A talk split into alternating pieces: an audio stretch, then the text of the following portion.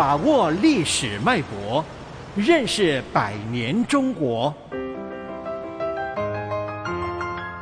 世纪长征，共赴国难，七七事变。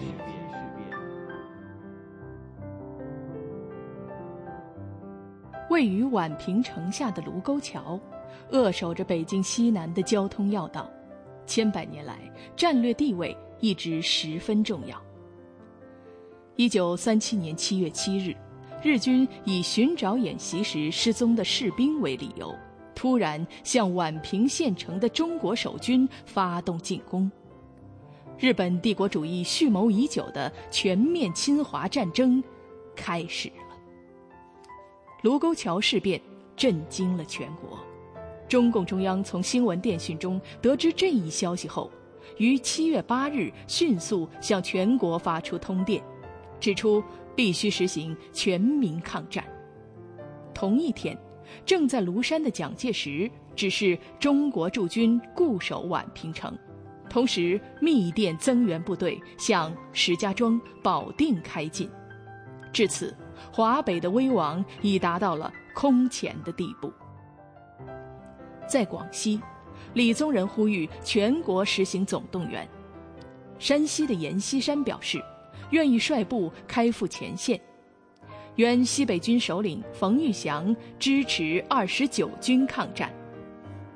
何应钦、白崇禧、程潜等一批国民党将领纷纷表态。要求坚决抵抗日军的侵略，参加对日战争。旅居海外的叶挺、蔡廷锴、郭沫若等人自发回国，直接投身于抗日战场。在延安，红军将领朱德、彭德怀发出通电，全体红军愿意参加国民革命军，并请受命为抗日前锋，与日寇血战到底。卢沟桥的炮声震撼着整个中华民族，朝野上下、海内外同胞迸发出同舟共济、同仇敌忾的激情。国共两党捐弃前嫌，共御外侮，中华儿女在危机中紧紧地团结在了一起。宣传抗日的《救亡日报》创刊发行。被判刑十一年的中国共产党创始人陈独秀提前五年出狱，曾以危害民国罪被投入监牢的全国各界救国会领袖沈钧儒等七君子恢复了自由。卢沟桥事变使日本军国主义者欣喜若狂，他们根据九一八事变以来的所谓经验。认为中国根本不具备抵抗决心和能力，只要战事一开，一个月之内中国就会屈服。根据中国政府获得的情报，除关东军以外，日本陆续开往华北的增援部队已达十万人之众。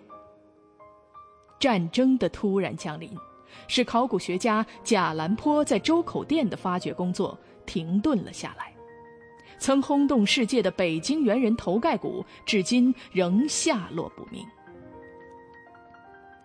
一九三七年六月，古建筑学家梁思成正和妻子林徽因在山西五台山考察文物遗迹。事变后，他们被迫中断行程。抗战爆发时，桥梁专家毛以升设计的钱塘大桥已接近建成。为了阻止日军进攻，他又忍痛亲自把大桥炸毁。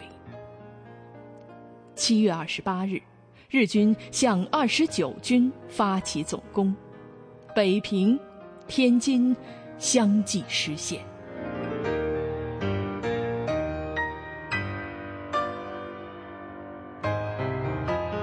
世纪长征。世纪长征系列活动筹备委员会，香港电台普通话台全力推动，教育局全力支持。